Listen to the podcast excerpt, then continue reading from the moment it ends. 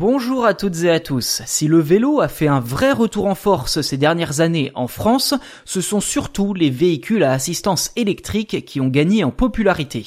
Cependant, vélos, skateboard ou trottinettes électriques sont souvent très chers et peu accessibles pour les personnes aux revenus modestes.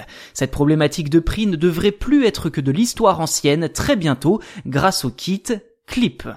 Cette invention de la forme d'une grosse pince à linge vous permet en effet de convertir votre vieux deux roues en vélo électrique en quelques secondes seulement. Son installation ne requiert d'ailleurs aucun outil étant donné qu'il suffit juste de le clipser sur la roue avant du vélo pour avancer sans le moindre effort.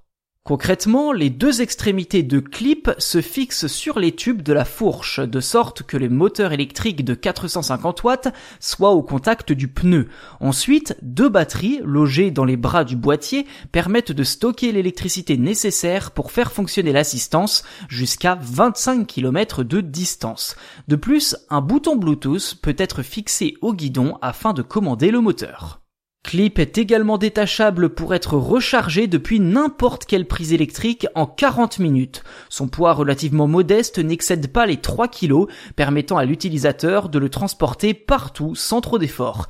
Clip s'adapte d'ailleurs à tous les vélos à la seule condition que les roues soient de 26 ou 28 pouces.